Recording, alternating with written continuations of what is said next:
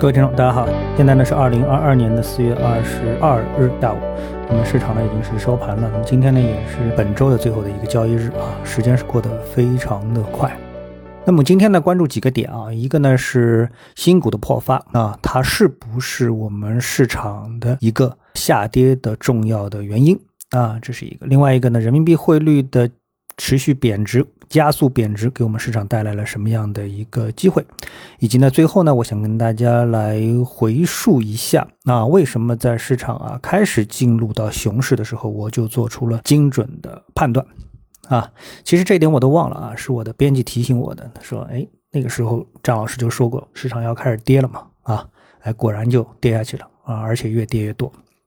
好，我们先来谈第一个问题，就是。呃，新股的发行啊，新股的破发。那么在四月二十一日呢，在博鳌亚洲论坛二零二二年的年会中国资本市场开放进行时的分论坛上呢，中国证监会的副主席方星海出席并发表了讲话啊。方星海呢特别回应了当前 A 股 IPO 破发的问题，他表示，近期呢许多企业 IPO 啊跌破发行价，其原因呢不是因为 IPO 太多了，而是定价能力需要进一步的提升。市场不认可呢，就发低一点。好，那么大家呢，应该经常啊听到啊这个 IPO 啊破发的消息，就是在最近啊。那么这个消息对 A 股当前的影响是什么呢？我认为啊，影响相当的负面啊。我们都知道，在全球资本市场中啊，只有 A 股市场存在着一个所谓的新股不败的神话啊。呃，那么大家也知道，这个神话其实并不是完美的。就是你要申购新股，必须要先持有老股啊，否则呢，你就没有这个申购新股的权利啊。如果是牛市呢，呃，你可能新股老股一起挣钱，但是碰到熊市呢，就可能新股挣的钱啊抵消不了老股下跌的损失。如果连新股都破发这个亏损，那就是另外一种所谓的戴维斯双杀了，就是新股老股一起亏钱。啊，这显然是你不愿意看到的，对不对？那么我们可能也听说过啊，为了打新，那么特地呢有资金组成所谓的打新的基金啊，先买入老股啊，然后呢参与打新。他买入老股的目的啊，不是看好这个老股，而是想具备这个申购新股的资格。而且呢，有大资金啊，可能进行大宗的新股申购。这个打新的市场呢也是很复杂的啊，但核心逻辑是什么？一样，都是只有一条，就是新股不办。如果新股会办啊，新股会破发，老股又会跌，那这门生意就就完完全全必须得结束了，对吧？这是个亏本的生意。还有一种多头资金呢，就是普通投资者的资金啊。那么很多投资者啊，股票套住了，但不抛不割肉啊？为什么？就是因为呢，有了股票才能打新，所以呢，就给了自己一个持股的理由啊，因为我要打新啊。啊，但是如果打新不挣钱，那是不是就会有一批老股民啊，有一批股民开始专注于股票本身的涨跌，而忽略新股发行这件事情呢？那么这样呢，就会有一批老股被抛售，形成对大盘的压力。那所以无论是大资金退出大新市场，还是这个普通投资者的资金退出大新市场，那么这个对我们的整个的 A 股市场来说，只要是抛盘，那就是压力，对不对？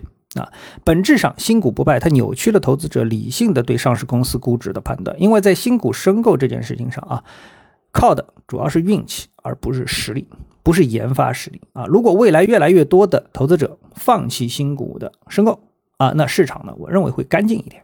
好，我们再回到市场本身啊，今天的市场，那我们看到呢，核心。还是人民币快速贬值啊！我不知道其他的这个呃市场分析人士是不是也注意到这一点啊，或者是把这个分析的焦点放在这个问题上。反正我认为啊，目前市场的核心就是人民币快速贬值，它已经不是疫情了，也不是俄乌战争了啊！今天早盘人民币汇率已经是跌破了六点五了。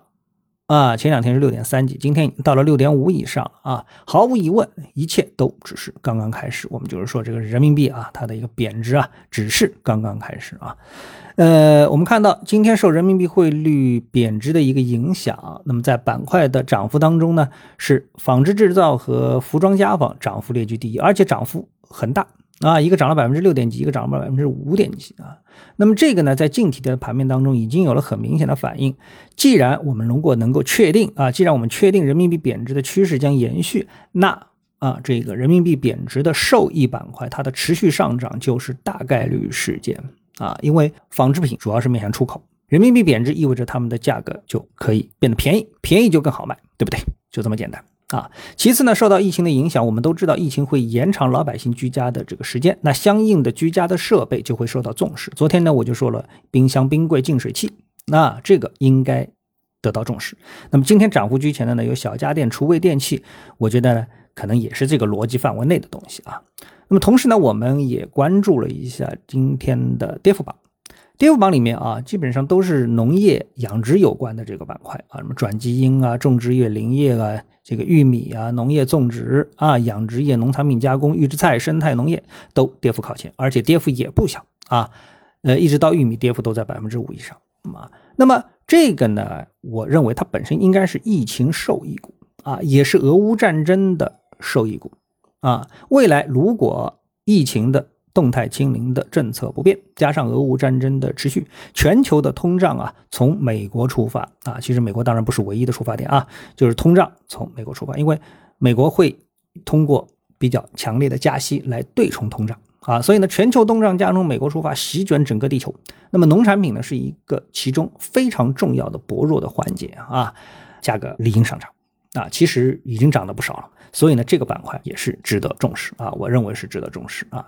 好，那么最后我们谈一个技术分析的问题，就是为什么我很早就判断市场进入熊市了？因为从技术分析啊，从缠论的角度，很容易你就能找到一个走势分析的路径啊。我们说这个是路径也好，逻辑也好啊，是这个概念啊。就是如果我们现在以中证五百为例啊，我贴了一幅图啊，中证五百的图啊，你就可以轻松的找到红色的上升趋势的支撑线。